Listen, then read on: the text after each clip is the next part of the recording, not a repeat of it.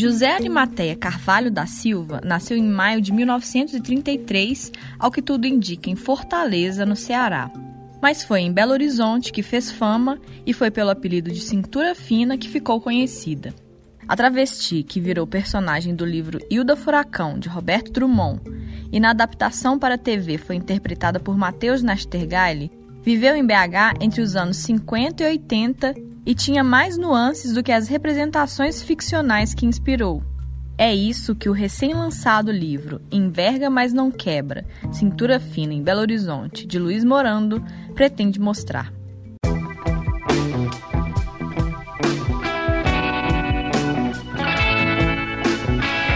Eu sou Jéssica Almeida e este é o Tempo Hábil, podcast do jornal O Tempo. Quinzenalmente, às quintas-feiras, nós trazemos entrevistas sobre assuntos relacionados a Minas Gerais. Para não perder os novos episódios, assine o Tempo Hábil no seu tocador de podcasts favorito. Nós estamos no Spotify, no Deezer, no Google Podcasts, no Apple Podcasts e em todos os demais aplicativos.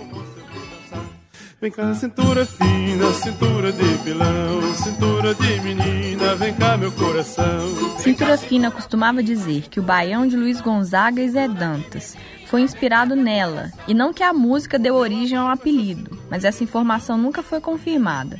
Criada pelas tias depois que a mãe morreu no parto, só conheceu o pai aos 14 anos. Foi com essa idade também que ela rompeu com a família e acabou indo parar na zona de meretrício da capital cearense, o Curral das Éguas. Desde então, foi se deslocando pelas regiões de prostituição de outras cidades até chegar a Belo Horizonte. Habilidosa com a navalha, se tornou reconhecida pelo uso do instrumento, sempre para se defender, como ela mesma relata nesse trecho do curta Derivado da Minha Beleza, de 2005, dirigido por Fernanda Gomes e Luciana Barros. Eu cheguei aqui no dia 23 de maio de 53. No dia 28 eu já estava preso, preso, preso, preso. Foi, eu cortei um comerciário na galeria do comércio. Eu estava com a Rosinha, mulher de um guarda. Desci na São beber um aperitivo, né? Aí o moço foi achou que era errado eu estar com ela. Foi dar um tapa na cara dela. Poxa, a criatura estava comigo, eu me senti ofendido. Aí foi a primeira vez, eu fui cortei o cara, cortei o cara, cortei o cara. Para entender melhor quem foi Cintura Fina e o que ela representa para a história de Belo Horizonte, eu conversei com o autor do livro, o pesquisador Luiz Morano. Já faz muitos anos que você pesquisa a memória e as formas de sociabilidade da população LGBTQIA+, aqui em Belo Horizonte. Então eu queria começar perguntando sobre como Cintura Fina se insere nesse cenário. Quem foi essa figura e o que ela representa para a história dessa comunidade aqui na capital de Minas Gerais? Bom, então, já faz 20 anos que eu pesquiso sobre a memória do segmento LGBTQIA+, aqui em Belo Horizonte. É uma cidade que não tem é, esse resgate feito, a recuperação dessa memória feita. É uma cidade relativamente nova, se comparada a diversas outras capitais do país, então é um trabalho relativamente tranquilo, né, fácil de ser feito. Que é um passado que ainda está muito próximo, também relativamente muito próximo de nós. A minha intenção, então, é me debruçar sobre um período, a princípio, entre 1946 e 1989 para tentar compreender, tentar remontar é, quais eram as formas de sociabilidade que existiram, que foram construídas, que se desenvolveram ao longo desse período, 46 a 89, dentro desse segmento LGBT que ia mais aqui na cidade, priorizando aí no caso, né, os homens homossexuais, as mulheres lésbicas, as pessoas trans e as travestis. Qual a base desse é, repertório? Que é que vai dar sustentação à busca e à compreensão dessa memória.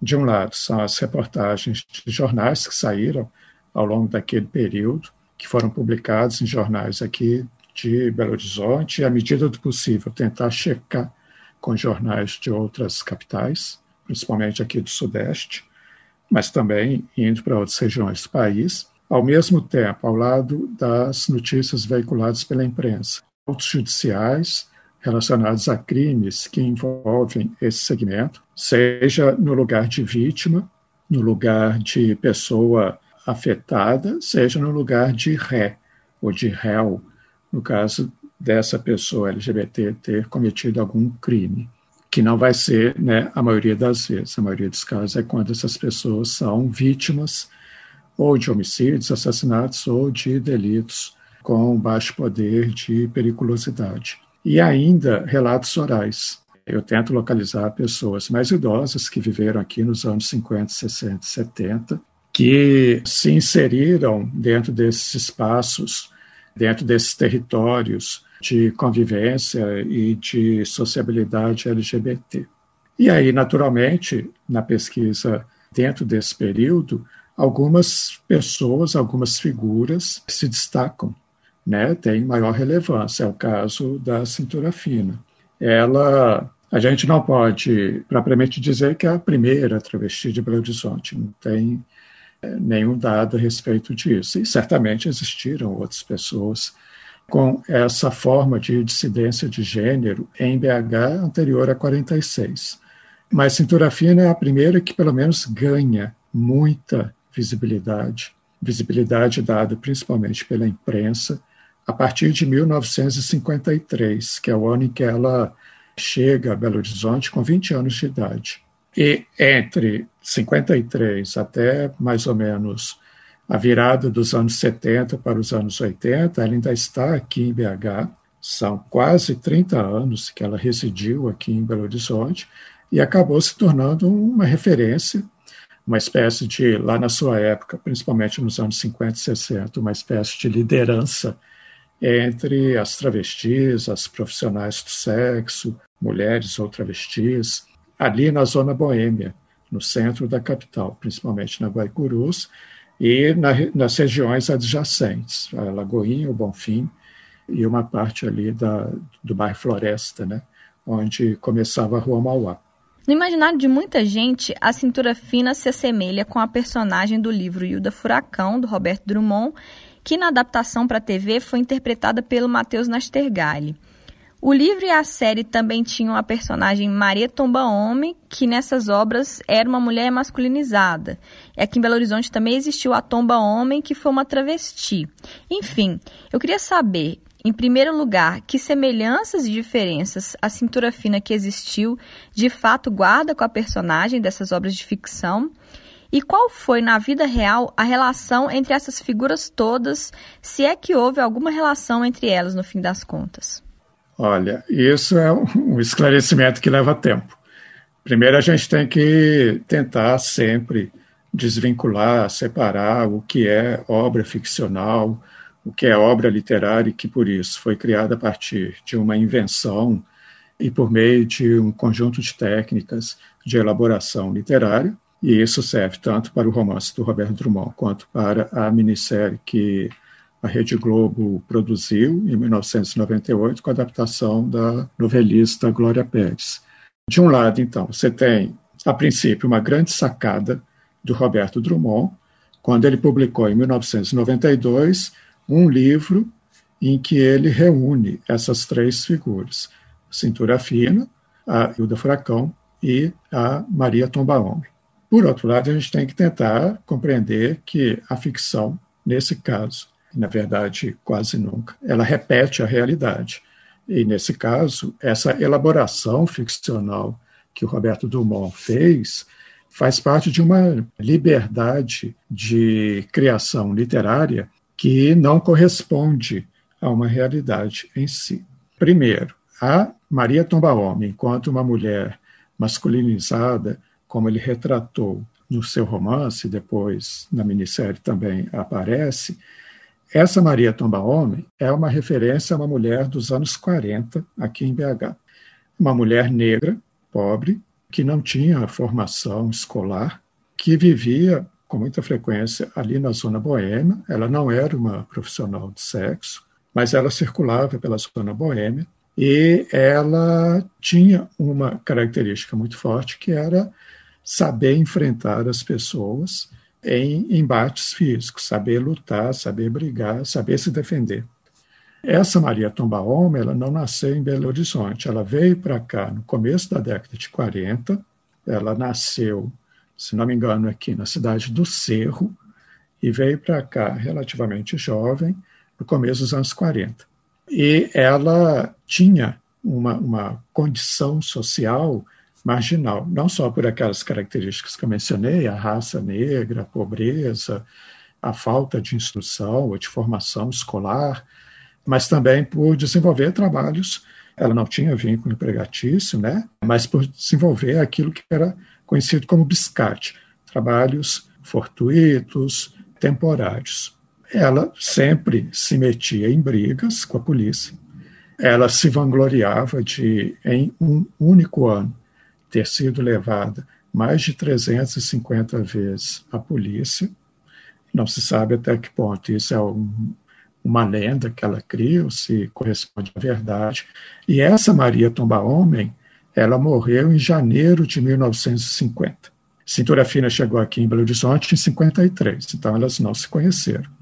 Só que essa mulher, Maria Tomba Homem, acaba criando no imaginário popular essa imagem da mulher masculinizada. Tem uma música popular que acaba também reforçando esse imaginário popular da mulher paraíba, a mulher macho, né? essa mulher que acaba repetindo um padrão masculino, acaba sendo associada a gestos, posturas, ações, formas de comportamento que são masculinos. E esse imaginário acabou atribuindo, ao longo dos anos 50 e 60, a determinadas mulheres que fogem desse padrão de feminilidade, ou seja, que são sensíveis, são submissas, dependem do homem, né? seja de um irmão, um pai, um marido, um, enfim, de alguma figura masculina que as proteja. Então, acabou se construindo essa forma de associação entre mulheres que fogem a um determinado padrão de subalternidade feminina acabam sendo associadas a essa imagem de uma Maria Tomba-Homem. Ao mesmo tempo, existiu também, principalmente nos anos 70, aqui em BH, uma travesti negra, que ficou muito conhecida e que era chamada de Tomba Homem, sem o nome Maria. Hilda Furacão, a gente não há, né, não existiu uma Hilda Furacão daquela maneira como foi retratada na minissérie ou no romance. Existiu uma profissional de sexo, aqui principalmente no final dos anos 50, virado para os anos 60, que se chamava Hilda e que tinha uma fama não pela sua beleza propriamente dita, mas por ser uma mulher que tinha muitos clientes no hotel, no maravilhoso, que existiu lá no, na rua Guaicurus.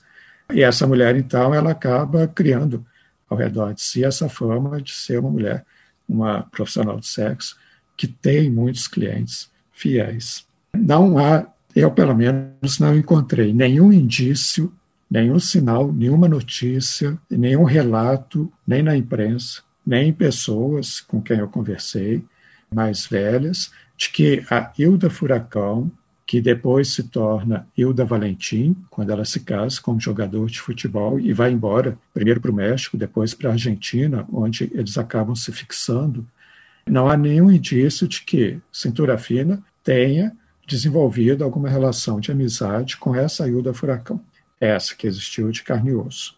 E eu, eu acredito muito que realmente não tenha existido. E já faço um parênteses aqui para dizer que não há nenhuma notícia de jornal em Belo Horizonte, na segunda metade dos anos 50 e começo dos anos 60, que relate, que se refira, que retrate a Hilda Furacão que existiu naquela época. Então, se fosse uma mulher tão famosa assim, uma mulher tão atraente, tão linda como é retratada no romance da minissérie, certamente ela não escaparia de pelo menos uma notinha em jornal para se referir a essa figura na região de Meretrício.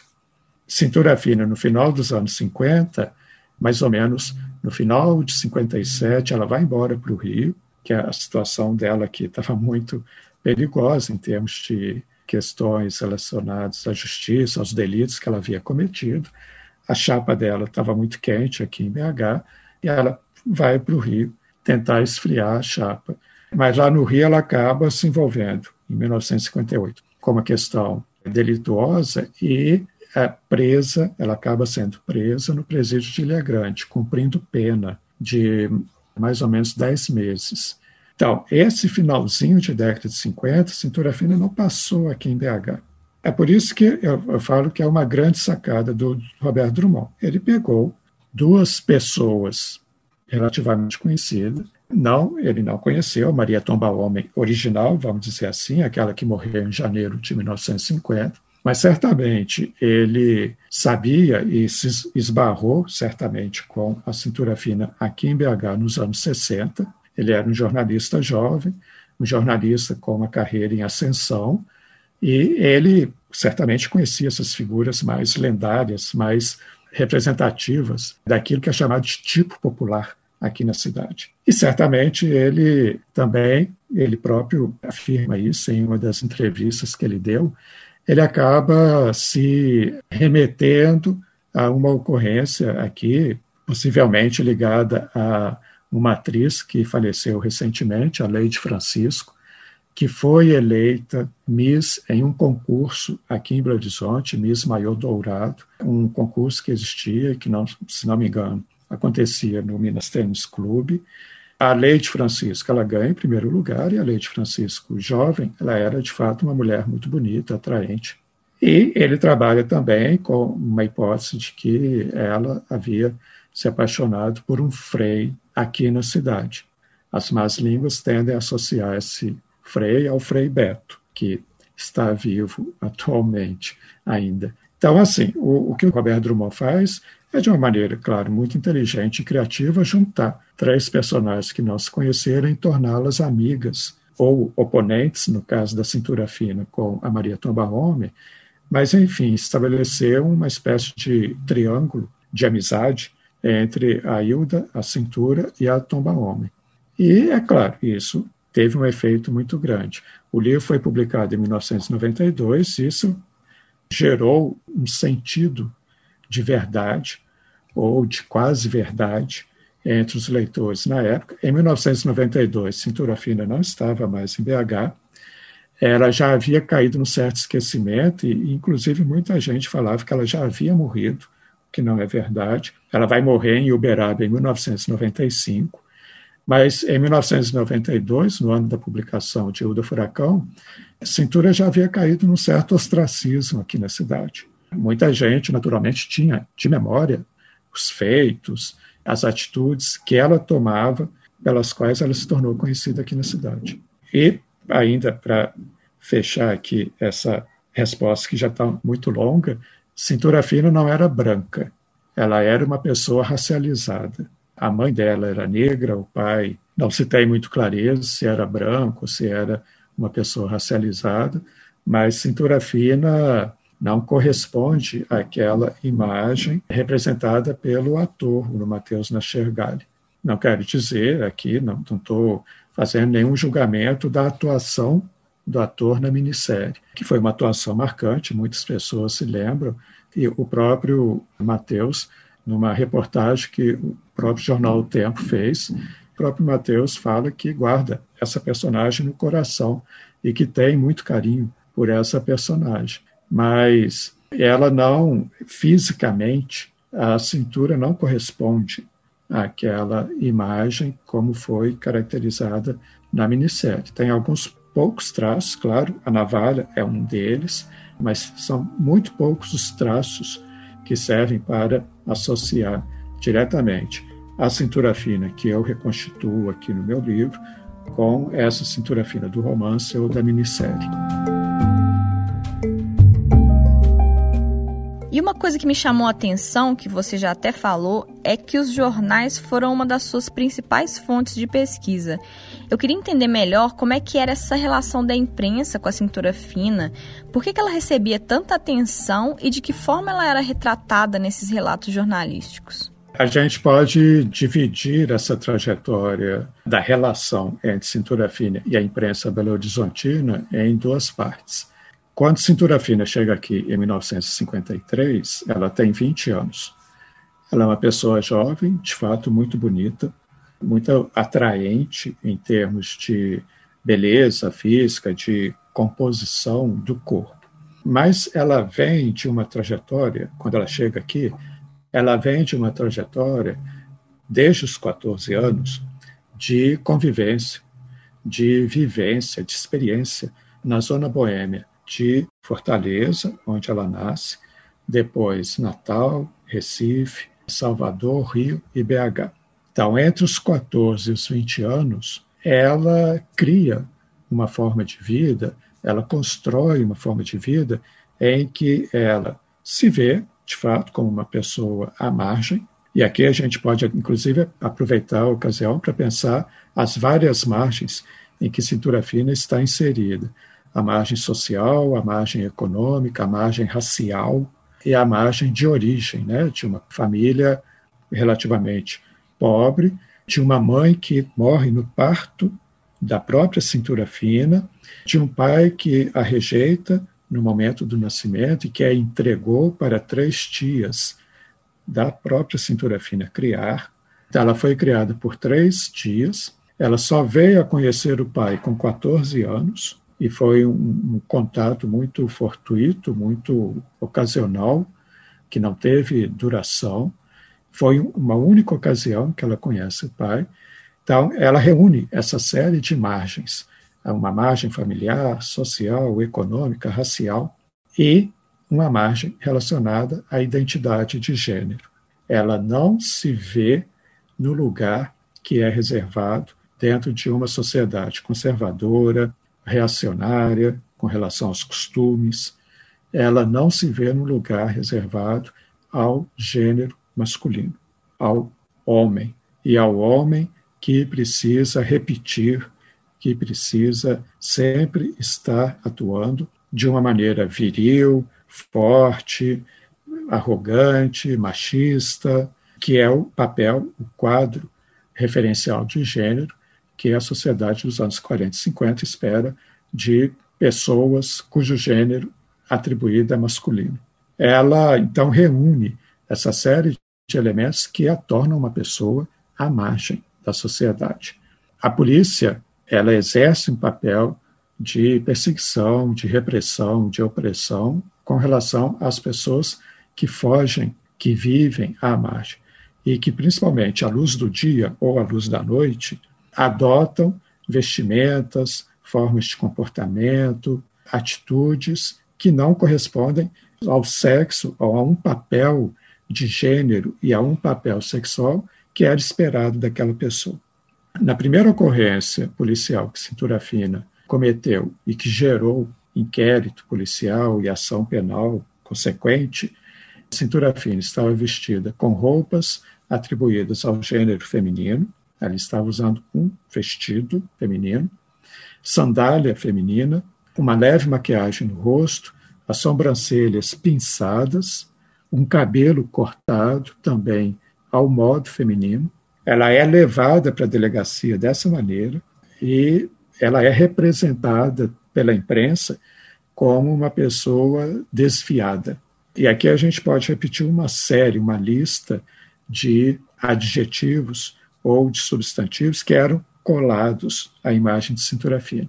Desviado, e aí todos no masculino mesmo, como era comum naquela época. Desviado, anormal, invertido, delinquente, criminoso, bandido, homossexual, até mesmo cometendo enganos que, mesmo para a época, eram considerados equivocados. Então, é uma série de termos que são inferiorizantes, humilhantes, ou que apontam para a fuga de uma norma, para a fuga de um padrão.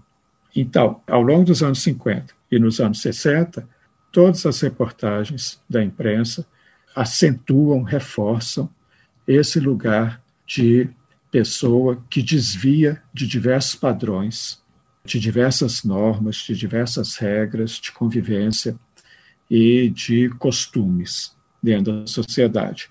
Nesse sentido, há uma associação muito clara, muito direta. O discurso policial ele é repetido pelo discurso jornalístico e o discurso jornalístico acaba alimentando, acaba voltando à superfície na boca de delegados, policiais, investigadores, detetives da Polícia Civil, da Polícia Militar da época. Há então esse esquema de retroalimentação entre esses dois campos discursivos, jornal, imprensa e segurança pública. E até mesmo o terceiro campo, que é o judiciário. Quando aqueles inquéritos se tornavam ação penal e iam para o fórum, os juízes também, nas sentenças ou nos, nas inquirições que eram feitas durante o período da ação penal, acabavam repetindo, reforçando esse tipo de senha, de rótulo de atribuir à cintura fina marginalidade, criminalidade e todas aquelas formas negativas de caracterização de uma pessoa. Durante esse período, você tem apenas reportagens de jornais, não há nenhuma entrevista da cintura fina. Nos anos 70 e 80, aí sim, cintura fina, embora continue sendo caracterizado com aqueles adjetivos e substantivos pejorativos, inferiorizantes, subalternizantes do lugar dela e do, da figura dela também, nos anos 70 e 80, cintura fina se torna também objeto de entrevista. O Estado de Minas, o Diário da Tarde, o Jornal de Minas, e até mesmo jornais que eram considerados marginais, né, ou experimentais, ou nanicos, como um jornal chamado Oi Bicho, se interessaram por entrevistar a cintura fina. E até mesmo a imprensa da rádio, né, a imprensa radiofônica, se interessaram em entrevistar, conhecer mais cintura fina. Por quê? Certamente porque nos anos 70, principalmente, no imaginário popular, cintura fina já era aquele tipo popular que representava ou que remetia àquela imagem de bravura, de saber lidar com a navalha, utilizar a navalha como autodefesa, proteger as mulheres na zona, na região de meretriz, principalmente aquelas mais vulneráveis aos seus clientes, aos cafetões. Cintura fina era aquela que sabia enfrentar um grupo de homens se dar bem na luta, né? embora ela tenha sido ferida em diversas ocasiões. Mas Cintura Fina já tinha, então, esse imaginário de uma pessoa, entre aspas, marginal, mas, ao mesmo tempo, também com alguns atributos positivos, como a cordialidade, o respeito, a brandura, saber costurar e não precisar necessariamente trabalhar apenas como profissional do sexo, mas saber costurar e, e também ter essa capacidade de trabalho como costureiro ou alfaiate. Como cabeleireiro também, ela atuou como cabeleireira aqui na cidade. Isso, essas duas partes, né, esses dois blocos, os anos 50 e 60, em que a imprensa está apenas reforçando o lugar de marginalidade social dela, e os anos 70 e 80, em que cintura já é uma figura muito mais representativa de um imaginário social do que ela própria se expressando propriamente por meio da sua bravura física, da sua coragem, da sua capacidade de luta, isso vai corresponder a dois outros campos. Primeiro, um campo em que Cintura Fina tem muita clareza, muita firmeza sobre a sua figura e do valor social, da representação social que ela tem no território por onde ela circula, ou seja, nos anos 50 e 60, ela sabe qual é a figura pela qual ela é reconhecida e ela gosta, ela tem um certo prazer em ser reconhecida daquela maneira, mas depois ela passa a ensaiar e ela passa a se dizer como uma pessoa que está regenerada, que está recuperada, que não corresponde mais àquela imagem.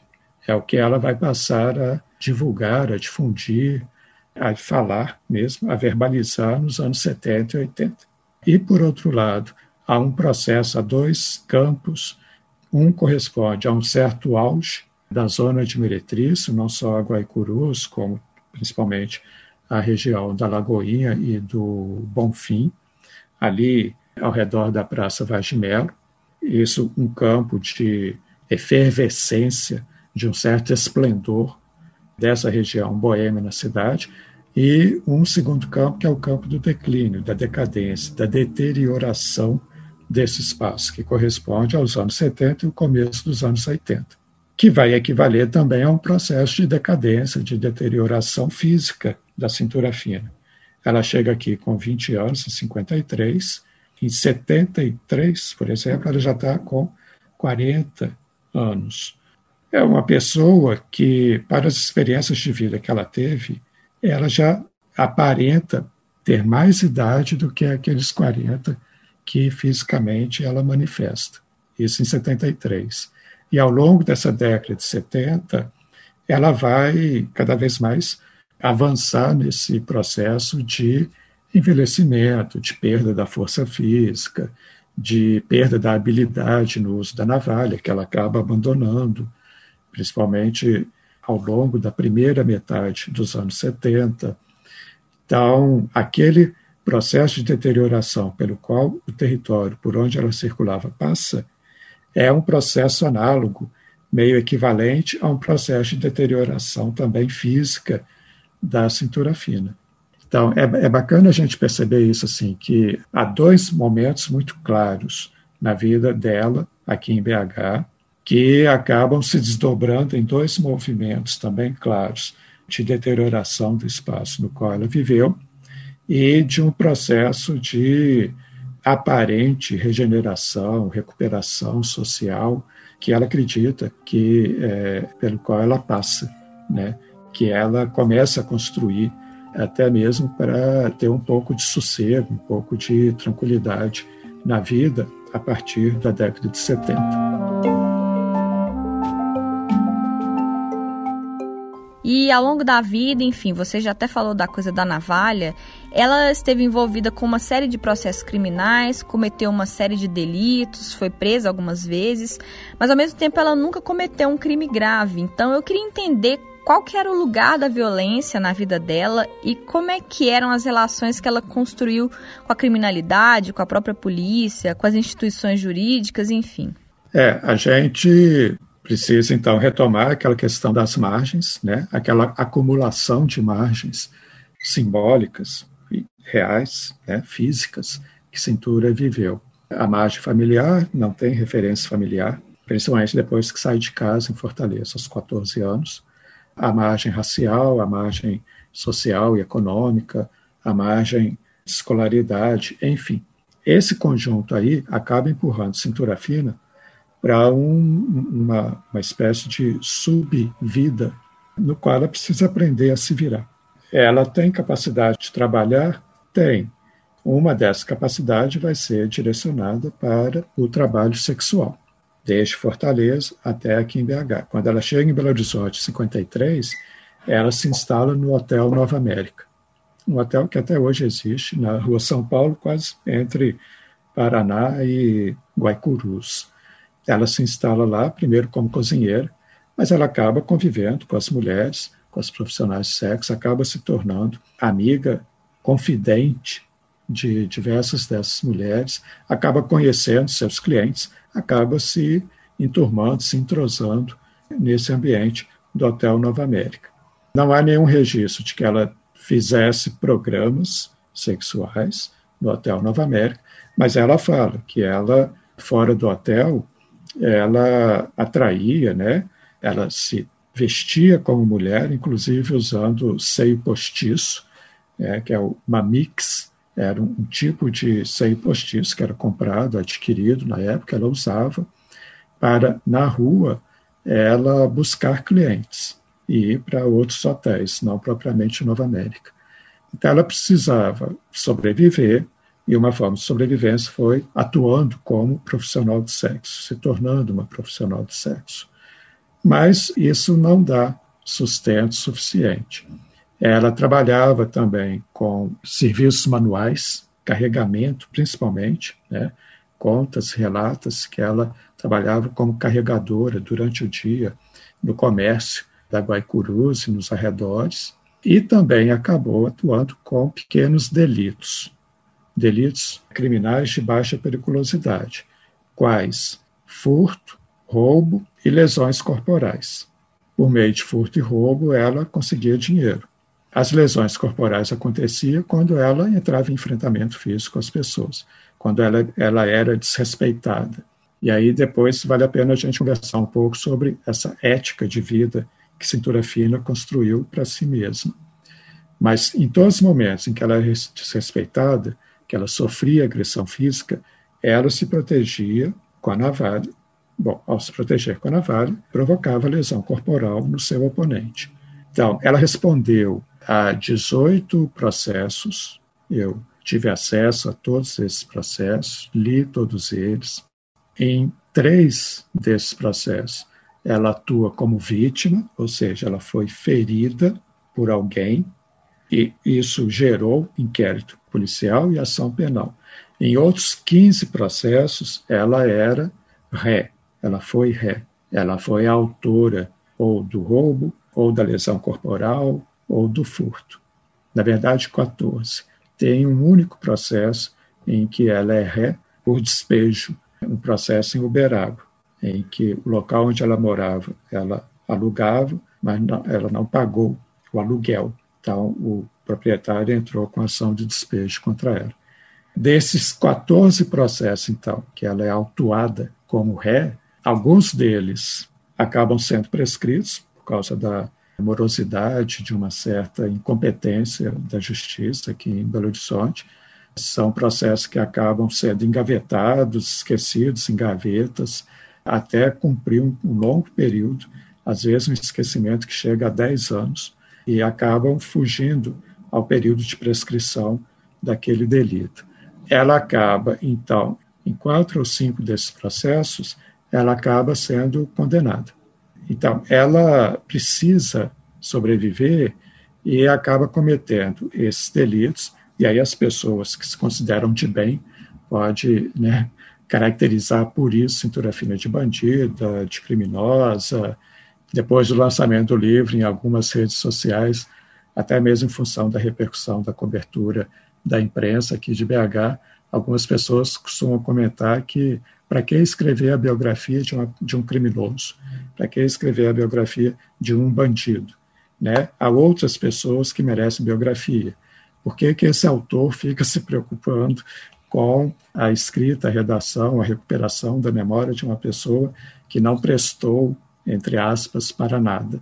Recuperar a história de Cintura Fina é importante, não só porque ela tem um apelo popular, ela vive no imaginário popular do Belo Horizontino, de, pelo menos de um grupo social belo-horizontino ainda muito numeroso, muito consistente, mas também porque a vida dela, a trajetória de vida dela aqui na cidade, acaba revelando, acaba expondo um certo, vamos dizer assim, entre aspas, um certo vício policial de bater sempre sobre o mesmo contingente da população, sempre sobre o mesmo grupo populacional, está realizando ações de repressão sempre voltadas para um grupo populacional que é fraco por natureza, né? Que aparentemente é forte porque sabe manejar uma navalha, mas é fraco por natureza que precisa utilizar desses expedientes para sobreviver. Precisa utilizar desse tipo de instrumento, como a navalha, para se proteger. Precisa se utilizar desses delitos que não afetam a vida, não levam a risco de vida das pessoas para sobreviver. Enquanto a própria administração pública, por exemplo, não cria nenhum mecanismo de ressocialização, se for o caso de usar essa palavra, de recuperação, que era aquilo que a cintura fina esperava, desse grupo social que vive à margem. Na primeira entrevista que Cintura Fina deu, em 1972, aqui em BH, ela coloca isso muito bem. Ela verbaliza isso explicitamente, que desde o início da vida dela, quando ela, entre aspas, cai na vida, se ela tivesse encontrado na polícia uma instituição que de fato servisse para a recuperação, para a ressocialização, para a reinserção social, a vida dela poderia ter sido diferente mas ela não encontrou na polícia esse tipo de instituição. Ela não encontrou também na justiça esse tipo de instituição. Então, há um problema grave, sério, aí que é de base, e que não é de desconhecimento de ninguém. É um problema, inclusive, que nós vivemos até hoje, que existe entre nós até hoje.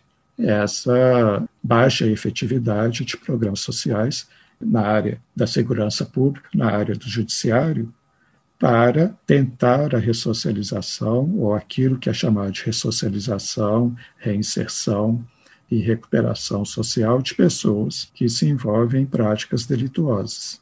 Então, assim, ao mesmo tempo, só para fazer aqui um contraponto, os vários relatos orais que eu retomo, resgato, eu coloco aqui no livro, são muito favoráveis a compreender o tipo de vida que Cintura Fina levava e a compreender também pontos muito positivos na vida dela, na atuação dela, nas atitudes dela. E um deles é esse, de reconhecer que ela só usava navalha quando ela era atacada. Ela nunca usava navalha à torta e à direita apenas para subjugar uma pessoa ou ferir uma pessoa à toa, de propósito, ou para matar alguém, coisa que ela nunca fez. Ela nunca cometeu homicídio. Inclusive, relacionado a isso, é bacana dizer, é bacana chamar a atenção para isso. Isso eu faço na primeira parte aqui do livro. Essas várias, esses vários ingressos, essas várias entradas da cintura fina nas delegacias e essa vivência de ser submetida a inquérito policial, ações penais, ao longo dos anos 50, principalmente, acabam ensinando a cintura fina, ali na base da experiência no dia a dia, acaba ensinando a ela quais são os limites que ela tem, mesmo que ela não seja conhecedora de leis, de trâmites judiciais, policiais, dos mecanismos que funcionam para colocar em andamento um processo, em uma ação penal ou um inquérito, mas ela acaba vivenciando isso e percebendo, intuindo e experimentando quais são os limites, qual é o alcance que ela pode ter nos seus atos. Eu acho que, de um lado, que ela sabe que ela nunca vai conseguir se distanciar desse tipo de vida em que ela é chamada a praticar algum tipo de delito, por falta de oportunidades que são dadas a ela. E, por outro lado, até mesmo para demonstrar essa intuição, essa percepção muito clara, muito refinada que ela tem ao longo da sua experiência de vida de como que é o funcionamento desses dessas instituições penais, policiais, judiciárias. É engraçado porque, por coincidência, esse final de semana eu vi uma série chamada Veneno, que é sobre uma mulher trans espanhola que foi estrela na TV lá nos anos 90. E, inevitavelmente, eu acabei fazendo muitos paralelos entre a história dela e a da cintura fina enquanto eu pesquisava para a gente conversar. E o que ficou muito marcado para mim é que são pessoas afetuosas, mas que foram alvo de tanta violência reiteradamente pela própria família, pela sociedade, e que acabaram encontrando na violência em si uma forma de lidar com essa hostilidade toda que elas recebiam. E a cintura fina talvez de um jeito mais agudo do que a veneno, porque enfim, estava aqui no Brasil, era um período anterior, e ela estava em várias margens, como você já falou. Enfim, eu quis fazer esse comentário e queria saber se você enxerga esses paralelos também. É um comentário muito bacana porque acaba mostrando que é um tipo de violência que é naturalizada. É um tipo de violência que se espera que seja assim porque é assim, né? Esse tipo de é assim porque é assim. É um argumento que não explica nada, não sustenta nada e que acaba se tornando muito cômodo para a gente naturalizar algumas percepções, algumas representações que são atribuídas a esse segmento, a esse grupo social. Travestis agem assim porque são assim, como se fizesse parte da essência da natureza, como se fizesse parte da humanidade delas, serem assim. E não é dessa maneira. Né? Quando eu falo em, em outras ocasiões, em outras entrevistas, que uma intenção clara, consciente, primeira que eu tive, foi de humanizar cintura fina, é justamente nesse sentido de retirar dela esse lugar da naturalização da violência, esse lugar da naturalização da marginalidade, esse lugar da naturalização das ações violentas, como se fosse algo normal, natural, entre aspas, diversas aspas, na vida dessas pessoas. Não é. É necessário que os cidadãos de bem, quando me atribuem uma falta do que fazer por ter escrito essa biografia, esse livro, é necessário que os cidadãos de bem compreendam que essa estrutura social de bem, que eles entendem como sendo de bem, não é uma estrutura social natural, não é uma estrutura social única que existe e no, na qual todos devem se inserir. Quando a gente trabalha, principalmente, com esse esse grupo social dos dissidentes de sexo dos dissidentes de gênero, a gente tem que entender que aquela estrutura social que é dada como natural é uma estrutura social imposta, é uma estrutura social que não tem nada de natural, mas que é construída como se fosse natural e que é imposta para que outras pessoas se insiram nela, independente da sua vontade ou não. No caso de Cintura Fina, aqui em BH, ou de Madame Satã, por exemplo, no Rio, o caso dessas travestis, ou de diversas outras espalhadas no país nos anos 50, 60 e 70, elas são vistas, representadas como naturalmente violentas, porque essa representação é construída de uma maneira deturpada e a partir desse princípio, desse pressuposto, de que só há uma forma, só há uma estrutura, só há uma maneira de convivência social. No caso de cintura fina, ainda é importante perceber o quanto que ela foi resistente, né? Seria muito fácil lá na primeira primeiro inquérito policial, na primeira ação penal e na primeira pena que ela recebeu, ela tentar se reconciliar, entre aspas, com essa estrutura social naturalizada de que todos devemos nos submeter a um padrão de vida que muitas vezes violenta as pessoas que não se veem inseridas nesse padrão de vida, de valores, de costumes, de hábitos. A cintura fina foi muito resistente nesse sentido. É uma vida de resistência que ela tem. Resistência a quê? Não é resistência à lei propriamente dita tanto que diversas vezes ela tentou viver ao modo da lei, mas ela era injuriada, humilhada, desrespeitada, difamada, pré-julgada, atacada, violentada fisicamente, e ela não suportava, de fato, baixar a cabeça e passar adiante como se não fosse ela o alvo dessas injúrias, difamações, desrespeitos e tal.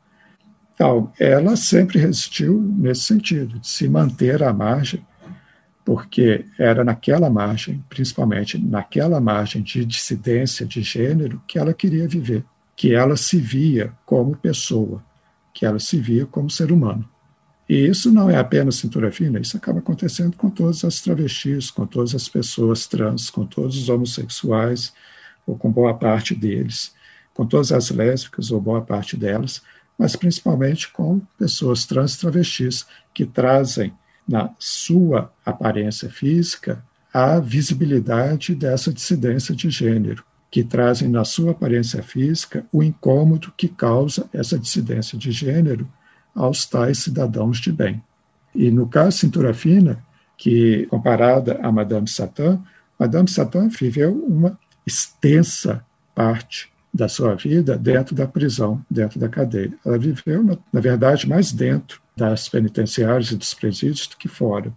Uma grande diferença com cintura fina, em que ela viveu a maior parte da sua vida fora dos presídios e precisando demonstrar dia a dia essa capacidade de resistência contra uma estrutura social que era hostil, que sempre foi hostil a ela.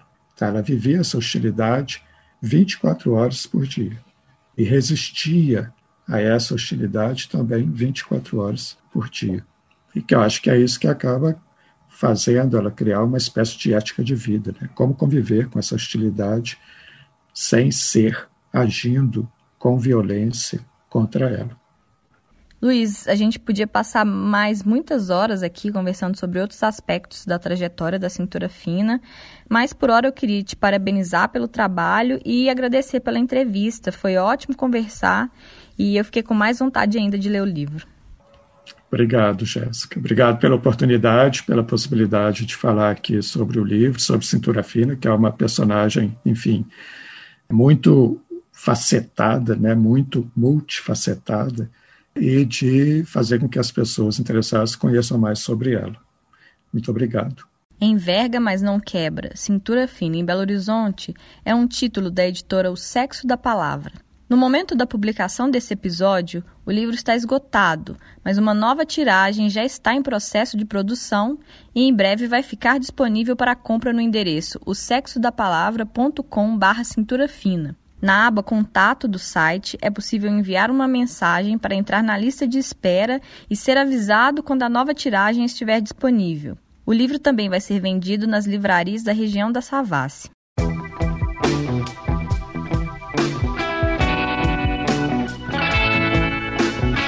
Você ouviu o Tempo Hábil, podcast do jornal o Tempo, que às quintas-feiras, a cada 15 dias, traz entrevistas sobre assuntos relacionados a Minas Gerais. Caso ainda não nos acompanhe, assine o podcast no tocador que você preferir. Nós estamos no Spotify, no Deezer, no Google Podcasts, no Apple Podcasts e em todos os demais aplicativos. Eu sou Jéssica Almeida e fiz a produção, o roteiro, a edição e a mixagem do programa. Eu fico por aqui e o Tempo Hábil retorna daqui a duas semanas. Até lá!